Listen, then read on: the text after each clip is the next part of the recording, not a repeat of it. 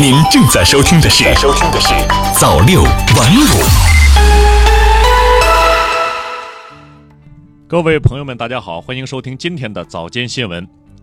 央广网北京十二月三号消息，据中央广播电视总台经济之声《天下财经》报道，最近一个月来，猪肉价格明显下降。记者调查了解到，不少地方猪肉价格降幅接近两成，有的地方已经重回每斤二十元以下。受此影响，鸡蛋价格也跟着往下走。专家认为，猪肉价格下降有多重原因，但目前并不能说行业已经进入新一轮下行通道。中新网十二月三号电，民政部指出，近期一些养老服务机构、企业打着养老服务、健康养老名义，承诺高额回报，以向老年人收取会员费、床位费，欺诈销售保健品等手段，实施侵害老年人合法权益的非法集资、传销等犯罪。给老年人造成严重财产损失，民政部提醒广大老年人和家属提高警惕，增强风险防范意识和识别能力，自觉远离非法集资和传销，防止利益受损。中新网十二月三号电，据财政部网站消息，近日财政部发布关于切实加强地方预算执行和财政资金安全管理有关事宜的通知，通知提出。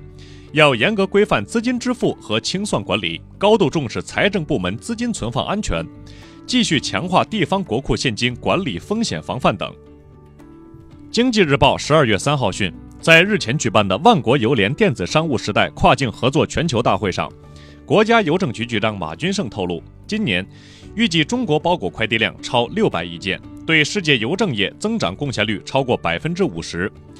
全行业全年支撑跨境电子商务交易额超过三千五百亿元。目前，全球跨境包裹寄递市场来自中国市场的包裹占比已达百分之三十八，中国已成为全球跨境包裹寄递市场的重要参与者、推动者和受益者。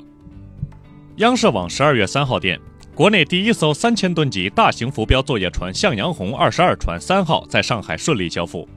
填补了我国没有大型浮标船的空白。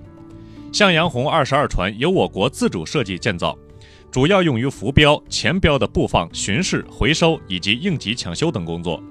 是目前国内唯一具备起吊直径十米、重六十吨的大型海洋监测浮标能力的工作船。交付后的向阳红二十二船将在自然资源部东海局服役，将助力我国的海洋观测从近海走向深远海。新华社华盛顿十二月二号电。美国贸易代表莱特希泽二号宣布，法国数字服务税歧视美国互联网企业。考虑到相关损害，提议美国政府向香槟、奶酪、手提包等价值二十四亿美元的法国输美产品加征最高达百分之一百的关税。他还表示，三零一调查委员会将于二零二零年一月七号就此召开公众听证会，征求意见。另外，美国贸易代表办公室正在考虑对奥地利、意大利和土耳其的数字服务税启动“三零一”调查。所谓“三零一”调查，源自美国一九七四年贸易法第三百零一条，该条款授权美国贸易代表可对他国的不合理或不公正贸易做法发起调查，并可在调查结束后建议美国总统实施单边制裁。中新网十二月三号电综合报道。北大西洋公约组织将于当地时间十二月三号至四号在伦敦举行峰会。按计划，包括美国总统特朗普在内，二十九个国家的元首或政府首脑将齐聚伦敦，讨论一系列经济与安全议题。但有分析指出，此次峰会不会一派和谐。以上就是今天早间新闻的全部内容，感谢您的收听，我们晚间再见。